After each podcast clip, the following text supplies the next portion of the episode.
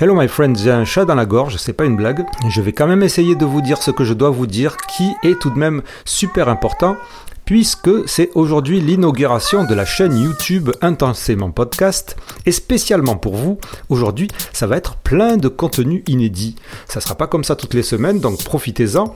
Vous allez pouvoir enfin regarder la vidéo True HPI Grand Final et Party avec les finalistes Odd, Esther et Sarah, les véritables licornes, les moutons à cinq papates, les alter ego de Morgan Alvaro, l'héroïne de la série HPI, qui répondront à toutes nos questions. J'espère que vous n'allez pas être déçus. En tout cas, pour moi, toute cette aventure aura été une expérience extraordinaire. Et si vous voulez vous remettre dans le bain, il y a une autre vidéo qui résume toute l'aventure, toute l'enquête True HPI en 4 minutes. Il y aura d'autres inédits bien intéressants et donc venons-en à ce deuxième entretien avec Lilia Rechetniak. Mais avant, je dois vous rappeler que je suis Raph et que vous êtes sur Intensément Podcast, le podcast qui explore l'univers des hauts potentiels intellectuels, HPI, surdoués, ES et compagnie. Si vous cherchez de l'info fiable avec de l'ouverture, et de l'ouverture d'esprit critique, c'est ici.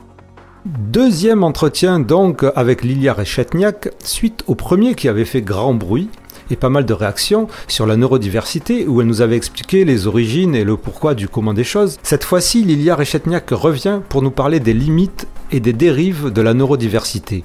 Et c'est donc à la fois sur YouTube, mais aussi donc en audio, avec une version adaptée pour un rythme plus podcast audio. Donc ne vous trompez pas, ne regardez pas votre portable comme si des images allaient en sortir, vous êtes ici sur le podcast audio, le podcast vidéo, c'est sur YouTube à côté. Ces entretiens nouvelles formules s'appellent sur YouTube le show potentiel, et donc je vous dis ici, bonne écoute. Bonne écoute.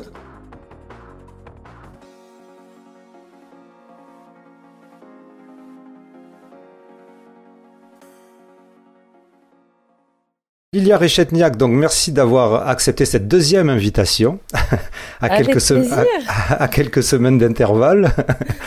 Alors, euh, comment faut-il te présenter maintenant? Voilà.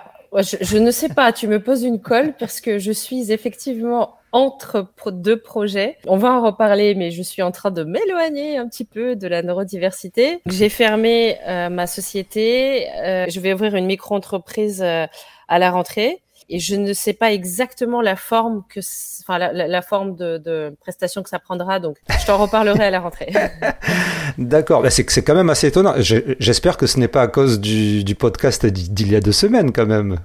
Alors pas du tout, d'autant plus que que ce soit toi ou d'autres personnes, vous m'avez dit que ça a fait couler beaucoup d'encre, mais moi je n'ai pas trouvé ces commentaires et ça me va très très bien. Il faut relativiser. Premièrement, je suis marseillais, puis en plus je suis TDAH, donc chez moi tout prend des proportions exceptionnelles. Il y a eu que deux fois où j'ai eu des réactions comme ça. La première fois, c'était dans l'épisode sur les zèbres avec Jeanne Siofachin. Ouais. Et la deuxième fois, c'était toi, donc, sur la neurodiversité. L'avantage, c'est que comme il y avait, comme il y a beaucoup de réactions, il y a aussi des réactions positives. Ça veut dire qu'il y a aussi des réactions de, gens qui, louaient l'ouverture d'esprit du podcast. Personnellement, j'ai pas trop compris parce que j'ai eu l'impression, dans l'épisode du podcast, que tu mettais tous les bémols là où il fallait, les nuances là où il fallait, euh, que tu argumentais euh, de manière... euh, bon, ni toi ni moi ne sommes des, des chercheurs scientifiques. Je sais pas si tu as fait des études scientifiques. Non. Donc, euh, écoute, on argumente avec les connaissances qu'on a, mais tu as essayé de, poser les, jalons là où il fallait de manière plus ou moins scientifique. Donc, en fait, euh, j'ai pas trop compris. Moi, j'ai aimé parce que tu m'as fait comprendre des trucs sur la neurodiversité que je ne comprenais pas, que je n'avais pas compris. C'est pas parce que je c'est pas parce que je m'y reconnais pas que je m'y intéresse pas en fait. Pour moi, ça ça, ça fait partie de, de ces mouvements, de ces notions qui existent parce que même s'ils sont mal accueillis ou pas bien compris, ça répond à des, à des attentes. Ça répond à une problématique qui est là, qui existe en fait, ou même un désir de, de se retrouver ensemble ou d'avoir une identité ou d'être- reconnu pour quelque chose. Et ça, ça, ça, on retrouve ça que ce soit en politique, en social, en sport, en musique. Il y a toujours comme ça des trucs qui se créent, qui sont l'initiative d'une personne ou de ou, d'un groupe, mais qui répondent à une attente. Donc moi, c'est comme ça que je l'ai vu de la manière dont tu me l'as expliqué. Voilà. Ah bah, je suis ravie parce que c'est exactement le ce que j'essaie de transmettre. D'autant plus que de ce que je vois, il y a deux mondes en fait. Il y a le monde des particuliers, il y a le monde des entreprises. Moi, je m'adresse au monde des entreprises où il y a un besoin, une attente. Il y a clairement un besoin de comprendre et un besoin de, de vulgariser et de simplifier au maximum Et ce besoin-là, on ne peut pas y répondre en rentrant dans des nuances tout de suite euh, extrêmement précises, très scientifiques, très... et puis on ne peut pas non plus y répondre euh, en, en, détaillant chaque profil séparément et en disant attention, il, le HPI par exemple n'a rien à voir avec le TDAH, ce qui est vrai du point de vue scientifique, ben oui. mais l'employeur, il s'en fout.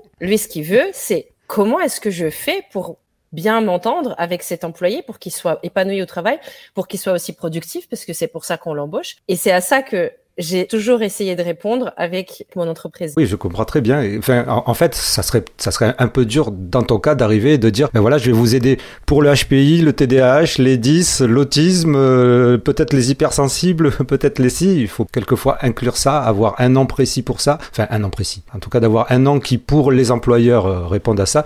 Toi, tu as travaillé combien de temps euh, dans la neurodiversité? Alors, en l'annement tel quel, depuis 2015, sans la nommer et en m'adressant quand même à ce public, mais je n'avais pas moi spécialement en tête un, un, nom, une étiquette, une catégorie, depuis 2013, je pense. Ce qui fait que tu as, tu as eu le temps de voir des fois des évolutions, à la fois dans euh, le concept de la neurodiversité et chez toi. Et qu'est-ce qui fait que maintenant tu t'en détaches? D'une certaine manière, je ne pourrais jamais m'en détacher parce que je suis TSA et HPI et, et, et voilà, je m'en détache professionnellement parlant. Alors il y a à peu près un an, j'ai fait un article où j'ai dit je démissionne de la neurodiversité. Pour moi, c'était le début de ce mouvement puisque je, je, je voyais en fait tout, le toute l'ampleur que prend ce terme et où chacun a envie quelque part de le ranger, enfin et chacun a envie de voir midi à sa porte, si, si je peux utiliser euh, cette expression-là.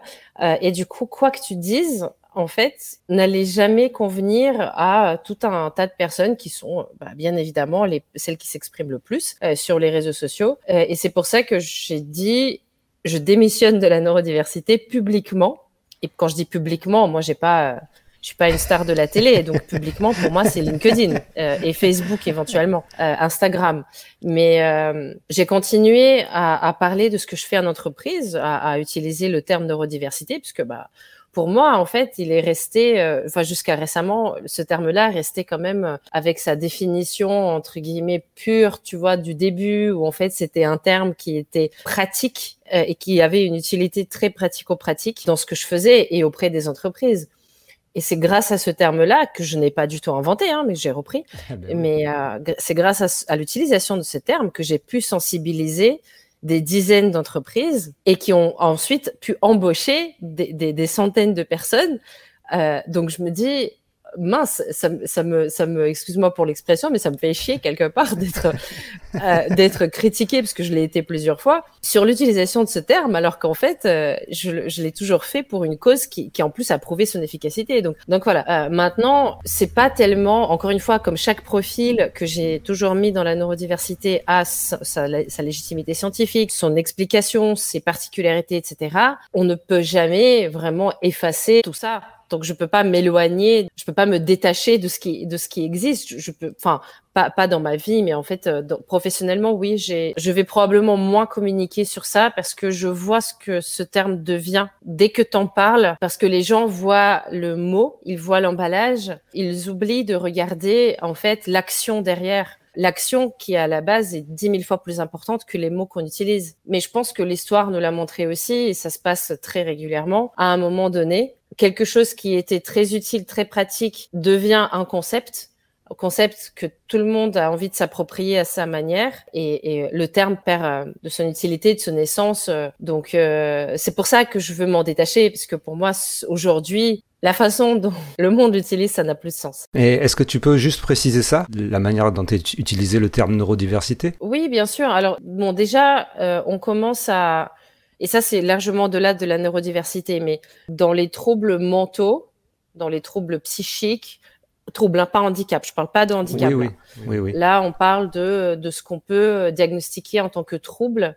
J'ai pas envie de donner d'exemples trop précis, mais on y met tellement de choses et à la limite, un, un, un trait de notre personnalité qui bah, qui convient pas à une norme sociale peut de, être diagnostiqué en tant que trouble. Et au bout d'un moment, moi j'ai vu des, des articles ou des ou des euh, des personnes euh, euh, plus plus isolées qu'un article euh, dans un commentaire ou dans un post bah, mettre dans la neurodiversité l'anxiété. Euh. Alors c'est vrai qu'au Québec, et ça fait Londres, au Canada et en Suisse aussi, par exemple, ils mettent le. Il me semble qu'on avait parlé de ça. Euh, ils mettent euh, le, le, le. syndrome de la Tourette. Voilà, exactement, Gilles de la Tourette.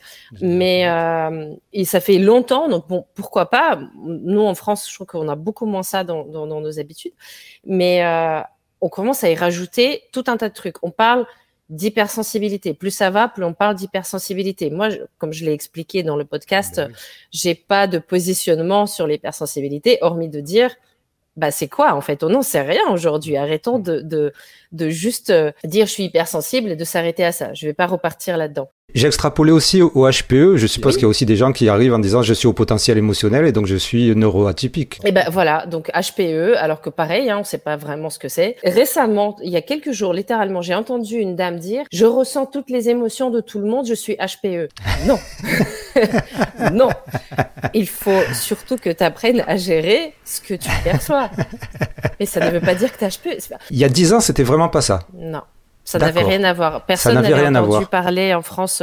Très peu de personnes avaient entendu parler de la neurodiversité. Du coup, moi, avec ma démarche, et je dis pas que c'est bien, attention, hein, mais avec ma démarche, vu que j'étais parmi les premiers à en parler, en tout cas aux entreprises, mhm. euh, j'étais automatiquement en posture d'entre guillemets autorité.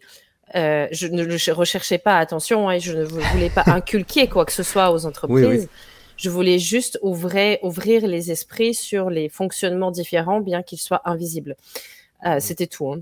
Mais du coup, le terme neurodiversité était super pratique et, et les, les, entreprises à qui je m'adressais n'avaient jamais entendu parler de ça. Il n'y avait pas de débat envenimé dans le public non plus.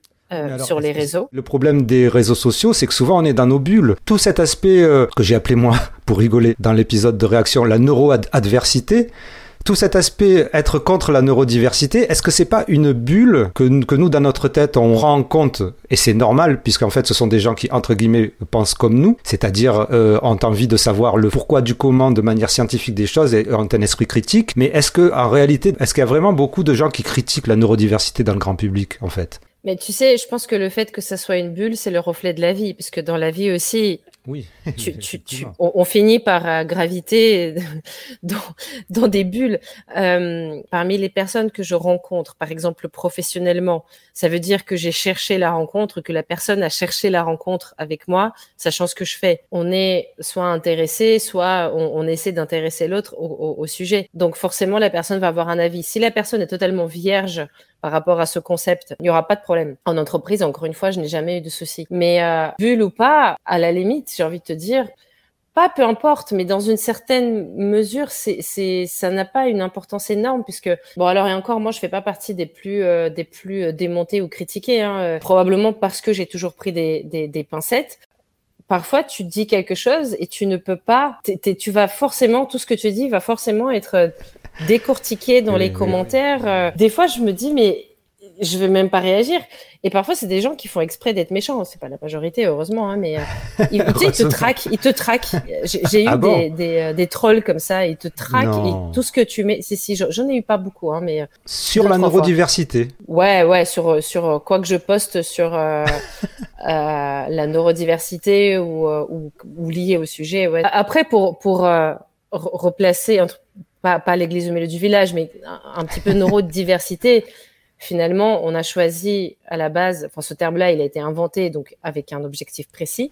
Oui il a été, et cet objectif a été élargi par tout un tas de personnes, dont moi, pour y faire rentrer plus de profils et simplifier les explications pour un public d'entreprise. Et je peux le comprendre. Hein. Moi, personnellement, je, je, peux le comprendre. Je veux dire, pas jusqu'à un certain point, mais pour moi, euh, autisme, TDAH, euh, 10, je vois, je, je, de toute façon, ça s'appelle des troubles neurodéveloppementaux. Les trois, ils jouent déjà dans le même club, en fait. Ils ont déjà le même maillot. Oui, oui, ils jouent déjà dans le même maillot. Et, et euh, mais juste pour finir ce que je disais avant, oui, pardon. Le, terme, le terme neurodiversité, ta diversité dedans, et on est tous divers. C'est vrai qu'on peut, si, si, vraiment on pousse la tendance, et d'ailleurs il y en a qui le font et ils ont, ils n'ont pas tort. Hein, euh, on peut mettre tout le monde dedans. Et finalement, bah, je n'ai rien contre ça, au fond, tu vois. le, seul truc qui m'embête, c'est que on nous prive d'un terme qui était bien pratique pour parler d'une certaine population aux entreprises. Moi, j'ai jamais eu envie d'exclure les normaux du débat, tu vois, les normaux entre guillemets, attention. Euh, mais euh, si, si on se concentre sur une énième niche, bah, les personnes qui n'arrivent pas à trouver de niche dans laquelle rentrer, au bout d'un moment, ils vont se dire, attends, on fait attention à tout un tas de populations de niches discriminées et moi, c'est quand qu'on va faire attention à moi. Donc il y a ça, mais d'un autre côté, si on si on insiste trop pour inclure tout le monde dans le même discours, bah en fait plus, enfin, les spécificités et les vraies grosses difficultés qui peuvent être posées par certains troubles vont se retrouver euh, sur le bas, sur le côté de la route et, ne vont plus être prises en compte. Donc c'est pas, c'est tellement dur de trouver cet équilibre.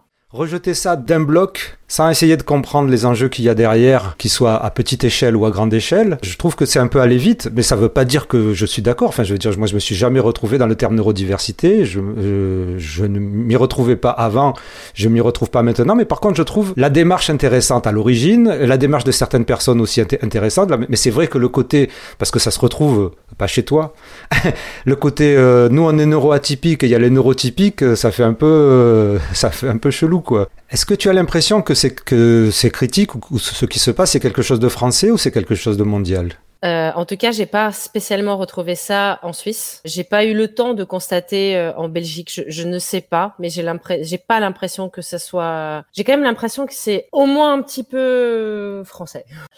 À quatre mois de distance, définirais-tu la neurodiversité de la même manière? Euh, Je vais juste rajouter euh, une, une, phrase très simple parce que j'avais bien aimé ta question. Pour moi, vu de mon point de vue, oui. Euh, maintenant, on ne peut, moi, je ne peux plus ignorer la multiplicité, la pluralité des définitions que le monde lui donne, et, et c'est pour ça que ça perd un peu de son sens. Comment vois-tu l'avenir de la neurodiversité, toi, en tant que tout de même connaisseuse de la neurodiversité Ah, c'est une très très bonne question. Euh, je ne sais pas comment je le verrai. Euh, je pense que ça va continuer un petit peu à, être un, un, grand euh, débat pendant pendant quelques temps parce que c'est dans la nature humaine et bon, c'est comme ça. Ah en tant que personne qui est beaucoup travaillé de façon prédominante avec les entreprises, je vois qu'il y a un monde qui évolue en parallèle et c'est très bien. Je le trouve plus calme, moins euh, dans les revendications et plus en fait euh, pratico-pratique parce que c'est c'est ce dont elles ont besoin. Ce que j'aimerais par contre comme, comme évolution, c'est qu'on arrive à s'apaiser dessus parce que c'est pas aussi important que ce qu'on croit que de bien définir euh, un concept euh, ou de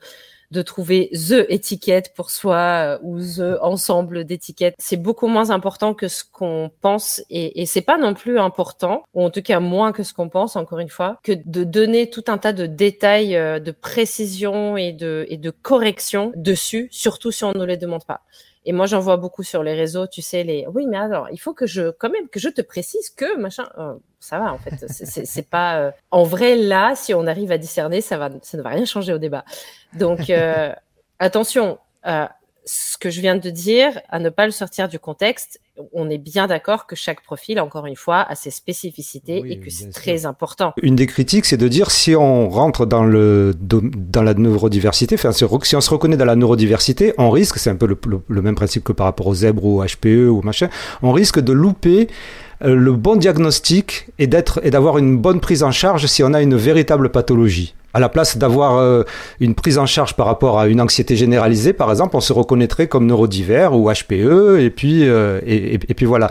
Mais encore une fois, c'est pour ça que je te pose la question à toi. Dans les dix ans que tu as passé dans la neurodiversité, est-ce que tu as vraiment remarqué ça? Est-ce que ça arrive vraiment? Et quelle serait la proportion de ces gens qui se loupent complètement et qui font une errance médicale parce qu'ils se sont dit moi, moi en fait je suis juste neuroatypique ou moi je suis juste hypersensible? Alors quelle est la proportion? Ça je, n'ai aucune idée. c'est une question euh, voilà c'est une question à l'arrache mais Ouais, non, non, mais c'est une bonne question. Moi, je pense qu'il y a un contraste. Euh, aujourd'hui, tu autodiagnostiques, entre guillemets, avant d'aller voir un spécialiste comme euh, euh, différent, euh, quelle que soit la différence. Toi-même, tu sais pas forcément.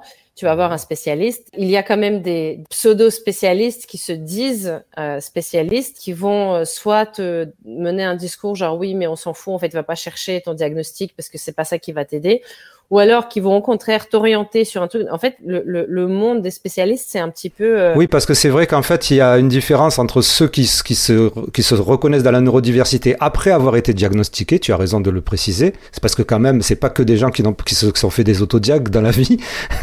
donc, donc il y a beaucoup sans doute de gens qui, qui viennent faire appel à toi ou qui ou à d'autres personnes qui sont dans la neuro, dans le concept de la neurodiversité parce que ils savent qu'ils sont autistes, ils savent qu'ils sont TDAH, ils savent qu'ils sont 10, ils savent qu'ils sont 6, sont ça. Et puis c'est vrai qu'il y a aussi peut-être, je ne sais pas quelle proportion, de gens qui s'autodiagnostiquent euh, et qui se jettent là-dedans à corps perdu. Euh. Bah, c'est le plus gros problème aujourd'hui, c'est ça, parce qu'en fait, en vrai, juste dire je suis neuroatypique, ça ne veut rien dire du tout. C'est comme dire euh, la neurodiversité à la base ou les, les, le neuroatypique, ça veut dire juste que tu es un ou deux ou trois des profils qui rentrent dedans. Mais ça ne veut pas dire un truc en soi. C'est pas, euh, tu vois, c'est juste un terme parapluie, comme on dit. Mais aujourd'hui, la façon dont les gens se l'approprient parfois, c'est ah bah je suis neurodivers et puis euh, c'est pas juste pour soi, pour mieux se comprendre, pour mieux arriver à se dire ok je suis pas folle ou je suis pas fou. Euh, c'est juste que je fonctionne un peu différemment et du coup d'en faire quelque chose de bien. Il y en a aussi qui le font, mais je mmh. vois aussi beaucoup d'autres personnes qui je suis neuroatypique, je vais aller le revendiquer à tout le monde, euh, prétexter ça à tout bout de champ euh, dès qu'on ne respecte pas, dès que je suis un peu trop euh, euh, touchée par une remarque ou quelque chose comme ça. Je vais le dire à mon employeur, je vais le dire à mon mari, je vais le dire à ma, ma, ma mon épouse. Enfin, c'est l'augmentation de ça que j'ai constaté depuis que j'ai commencé et qui est vraiment délétère, aussi bien pour les personnes qui sont vraiment diagnostiquées avec quelque chose et qui ont réellement besoin de soutien, d'aide, d'accompagnement, parce que ça les noie en fait dans cette masse.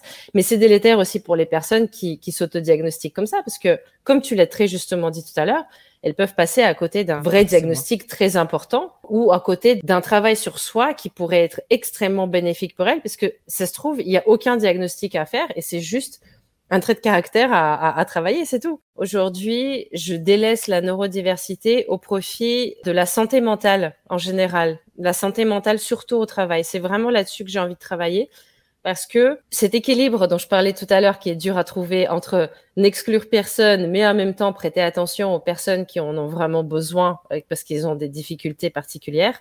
Voilà, moi, je, je me suis rendu compte en cherchant cet équilibre-là qu'en fait, ce qui m'intéresse maintenant, parce qu'on évolue tous dans la vie, on change, ce qui m'intéresse maintenant, c'est la santé mentale de chacun, de n'importe qui pas juste des personnes qui rentrent euh, avec un diagnostic ou pas encore euh, dans le spectre de la neurodiversité. Euh, c'est mon évolution personnelle. J'aurais pu le pressentir parce que euh, j'ai toujours été dans un discours ouvert par rapport à la neurodiversité en disant non seulement ça va aider à faire du bien à tout le monde, mais en plus, les neuroatypiques, même les, les, les personnes dont on a l'impression qu'elles sont vraiment très particulières, on peut les comprendre parce que on a pu déjà au moins une fois dans notre vie ressentir quelque chose qui pourrait nous projeter dans le mal-être que peut ressentir la personne. Donc on peut se comprendre. Et finalement, j'ai toujours eu envie de faire rejoindre, se rejoindre tout le monde. Donc euh, pour moi, c'est un peu aussi ce que tu disais tout à l'heure. Euh, le, message et, mon évolution professionnelle actuelle,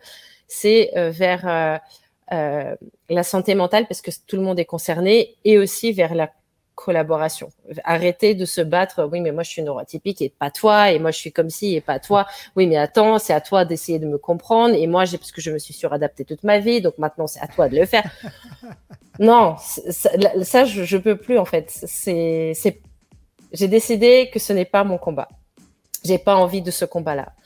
Et dans cette santé mentale, j'inclus beaucoup de choses. Il y a euh, énormément d'aspects. Il y a la santé mentale au travail, bien évidemment, qui est encore, euh, qui a des aspects différents de ce qu'on peut euh, mettre dans la santé mentale en général.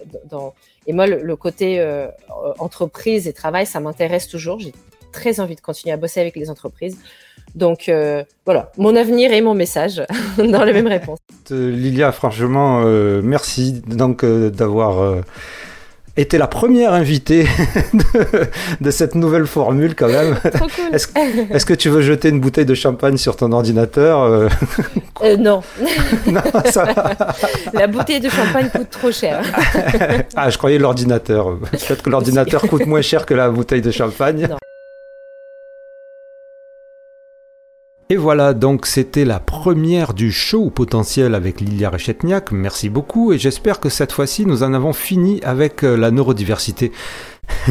je rigole, je pense qu'il y a pour la neurodiversité un bel avenir encore. On verra donc comment cela va évoluer. Le mois prochain, nous allons retrouver Livio Tridoli l'étoile montante de la vulgarisation psychologique scientifique, qui sera l'invité du show au potentiel pour parler, et oui, vous l'avez deviné, de l'intelligence émotionnelle. Si vous désirez aider à la réalisation et la qualité de ce podcast, vous pouvez me payer un café sur la plateforme Buy Me a Coffee. Je mettrai les liens évidemment sur la description du podcast. Je vous remercie grandement. Le podcast en a bien besoin, mais ne serait-ce que le fait de mettre des petits j'aime, des pouces bleus, tout ça paraît complètement idiot, des étoiles et tout ça, des reviews, des commentaires. C'est un truc qui fait très commercial, comme délire, mais ah ben, il se trouve que tout ça augmente la visibilité du podcast, donc évidemment le message, mais aussi augmente la sustainability du podcast. Enfin, j'espère que je l'ai bien dit. Donc, écoutez, je vous remercie d'avance. Retrouvez aussi toute la communauté du podcast sur la page Facebook Intensément Podcast, évidemment, pour des débats et des échanges enflammés.